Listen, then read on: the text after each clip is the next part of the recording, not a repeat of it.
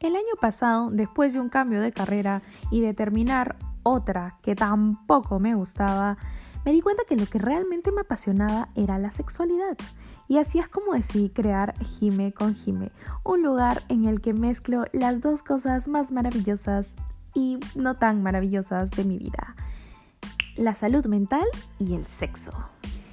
Por ello, en este lugar podrás encontrar buenas historias, mucho aprendizaje y probablemente también vayas a terminar gimiendo con Jime. Así que quédate y únete a esta nueva aventura. Por otro lado, también puedes seguirme en todas mis redes como Facebook e Instagram como Jime con Jime.